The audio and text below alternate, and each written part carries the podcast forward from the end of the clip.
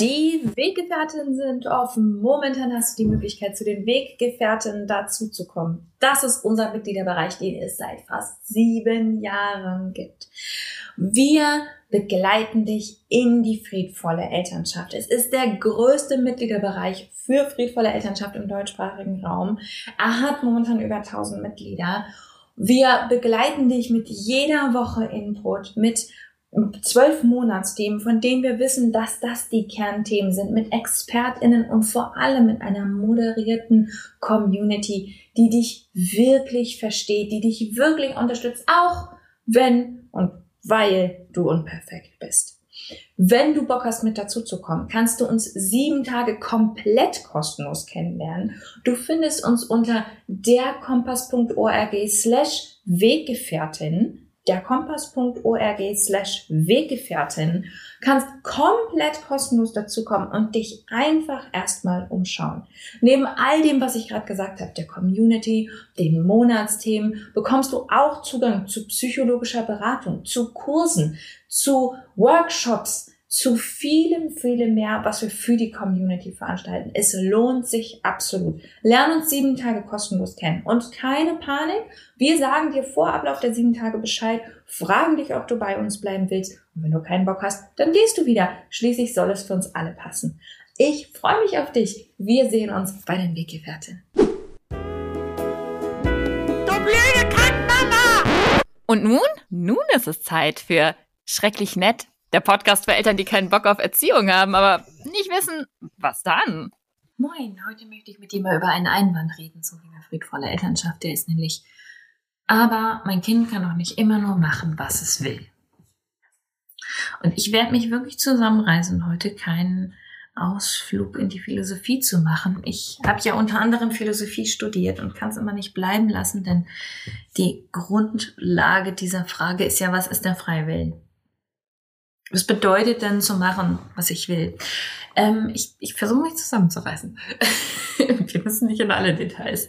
Aber wir müssen uns schon fragen, was meinen wir mit diesen Ideen? Woher kommt die Idee, wenn ich ein Kind liebevoll behandle, respektvoll und freundlich behandle und ähm, grundsätzlich als Menschen ansehe und als Gegenüber ansehe, dass es dann macht, was es will? Erstmal unterstellt das ja, wenn ich das Kind menschlich, friedvoll, liebevoll behandle, auf Augenhöhe behandle, und es macht, was es will, dann hat nur mein nicht menschlich, nicht friedvolles, kontrollierendes, manipulatives, gewaltvolles Verhalten dazu geführt, dass mein Kind Rücksicht genommen hat und sozial war. Die Unterstellung, die dahinter steht, ist, mein Kind ist nicht von Natur aus interessiert am Wohlbefinden anderer Menschen, sondern ich muss es dazu zwingen. Ein erschreckendes Menschenbild offenbart sich hinter der Idee, was mache ich denn, wenn das Kind immer nur macht, was es will? Wenn das Kind immer nur bestimmt.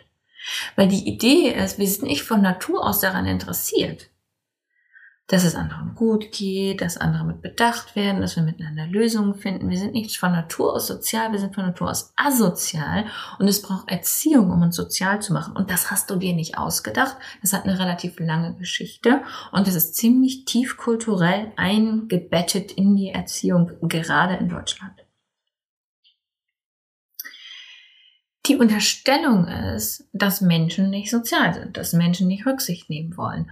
Und wir müssen uns klar machen, dass wenn unser Gedankengang ist, das Kind macht jetzt, was es will, weil ich es nett behandle, dass das die Grundlage davon ist. Das ist eine ziemlich harte Umstellung und sie ist faktisch falsch. Wir alle sind hochsozial.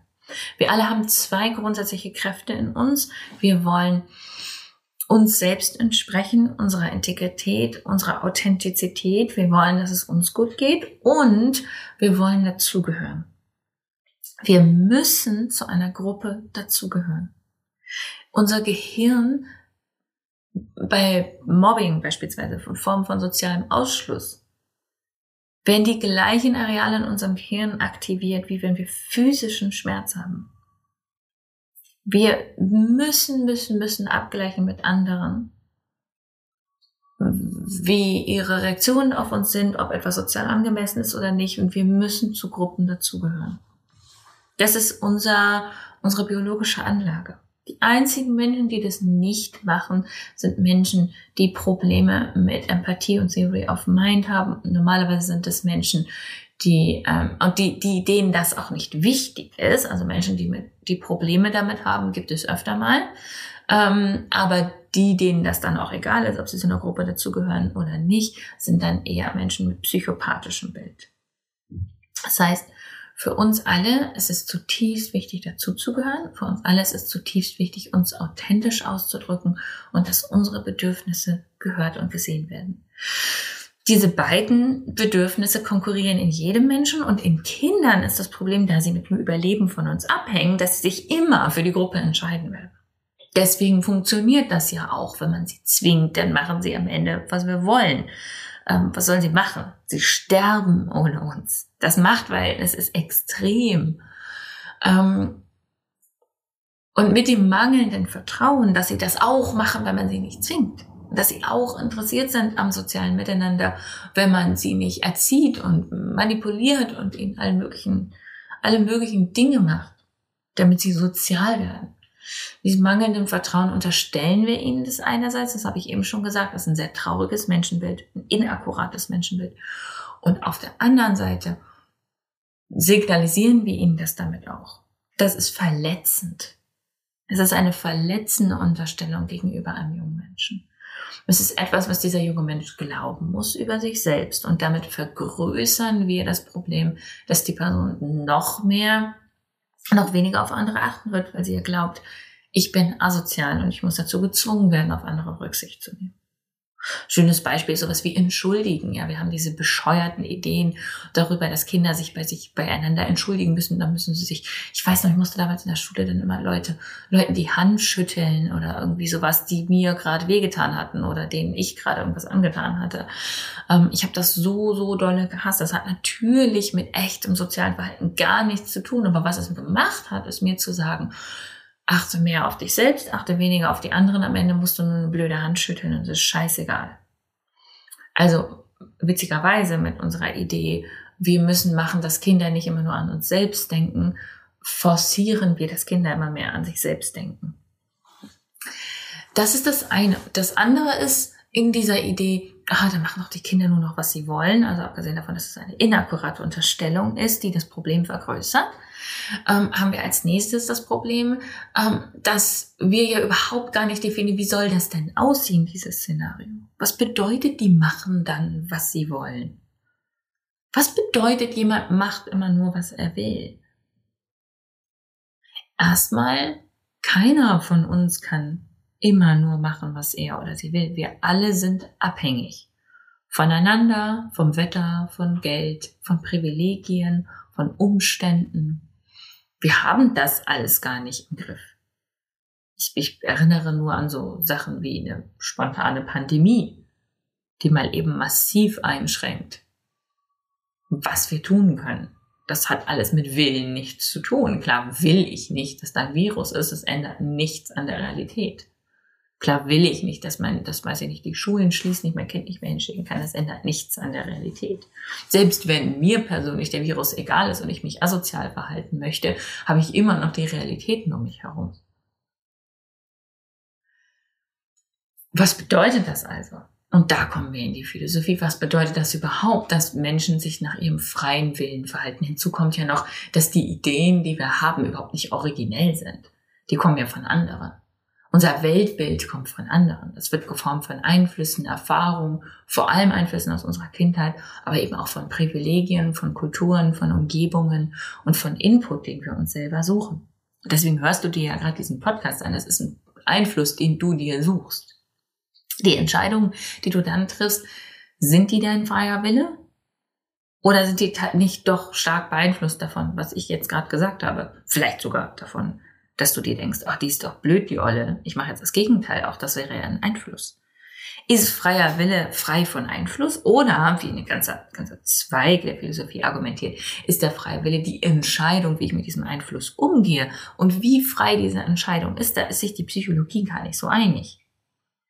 Also wie frei wir in unseren Entscheidungen sind, da gibt es genug erschreckende Beispiele dafür wie leicht wir beeinflussbar sind und denken, es wäre eine freie Entscheidung. Was bedeutet das also? Das Kind macht dann immer nur, was es will. Und bei Kindern kommt ja noch hinzu, die können ja gar nicht machen, was sie wollen. Klar, mein Kind will vielleicht jetzt nur noch Cola trinken, aber wenn ich die Cola nicht kaufe, dann gibt's keine Cola.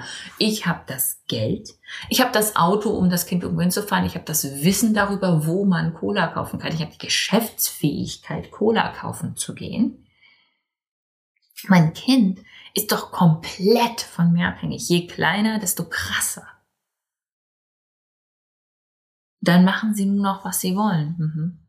Ja, wenn es dann darum geht, dass das Kind zwischendurch seine Bauklötze in der Gegend rumwerfen will, ja. Aber machen, was sie wollen im Sinne von was, was ihnen wichtig ist im Leben, können Kinder ja gar nicht. Das geht ja damit los, dass sie das ja gar nicht erfassen und verstehen können. Ich finde diesen Einwand immer wieder faszinierend. Ich halte ihn tatsächlich für ein Strohmann-Argument. Ich halte es für ein Ablenkungsmanöver, weil dieser Einwand keinen Sinn ergibt. Das Kind kann sowieso nicht machen, was es will. Es weiß ja oft gar nicht, was es will. Und ein Kind ist sehr wohl fähig, andere mit einzubeziehen und sich sozial zu verhalten und einen Umstand zu erfassen, selbst wenn es relativ klein ist. Ich halte das für ein Strohmann-Argument und dass wir eigentlich damit meinen, dann hat, dann wird es ja richtig unangenehm für mich, wenn mein, wenn mein Kind eine eigene Meinung entwickelt. Und ja, das ist richtig. Wenn ich meinem Kind jetzt seinen Ausdruck lasse, wenn ich ohne, ohne guten Grund nicht mehr eingreife, also wenn es seine Bauklötze wirft und ich, der ist jetzt nicht irgendwie gerade ein Hund, der beworfen wird, ähm, und ich es weiter seine Bauklötze werfen lasse, weil ich keinen guten Grund habe einzugreifen, dann kann das für mich schwierig werden und anstrengend werden. Ich muss mich dann ja fragen, wer sammelt denn jetzt die Bauklötze wieder ein und wie schütze ich meine Vase, die da in der Ecke steht. Ich muss Lösungen finden. Ich muss mit dem Kind verhandeln. Ich muss Emotionen begleiten. Wenn ich jemanden wirklich ernst nehme, dann hat diese Person, gerade wenn sie relativ jung ist, durch die rasante Gehirnentwicklung und dann später nochmal in der Pubertät massivste Emotionen, die begleitet werden wollen. Natürlich ist es schlicht einfacher, jemanden zu manipulieren und Gewalt anzuwenden. Ich verneine das nicht. Aber ich finde, dann müssen wir aufhören, darüber zu reden, dann machen die Kinder, was sie wollen und zu sagen, dann machen die Kinder Dinge, die ich nicht will. Und ich weiß nicht, wie ich damit umgehen soll. Das ist das, was wir meines Erachtens wirklich meinen. Der macht das Kind mein Leben komplizierter. Dann macht ein, ein selbstbestimmtes Kind, macht das Leben in kapitalistischen Systemen, in zeitgetakteten Systemen, in Systemen, die Kinder systematisch ignorieren, richtig schwierig. Das ist richtig. Ein selbstbestimmtes Kind macht das auch ganz, ganz schwierig für mich, wenn ich nicht gelernt habe, mit Gefühlen umzugehen, Lösungen zu finden, wenn ich keine Vorbilder habe, wenn ich das alles für mich lernen muss und es braucht Zeit und Kraft und Investment darin. Ja.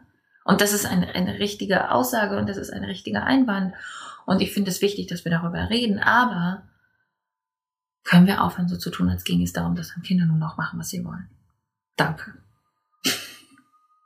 Das war mein Wort zum Sonntag. Hier ist tatsächlich gerade Sonntag. Ich wünsche dir noch einen schönen Tag.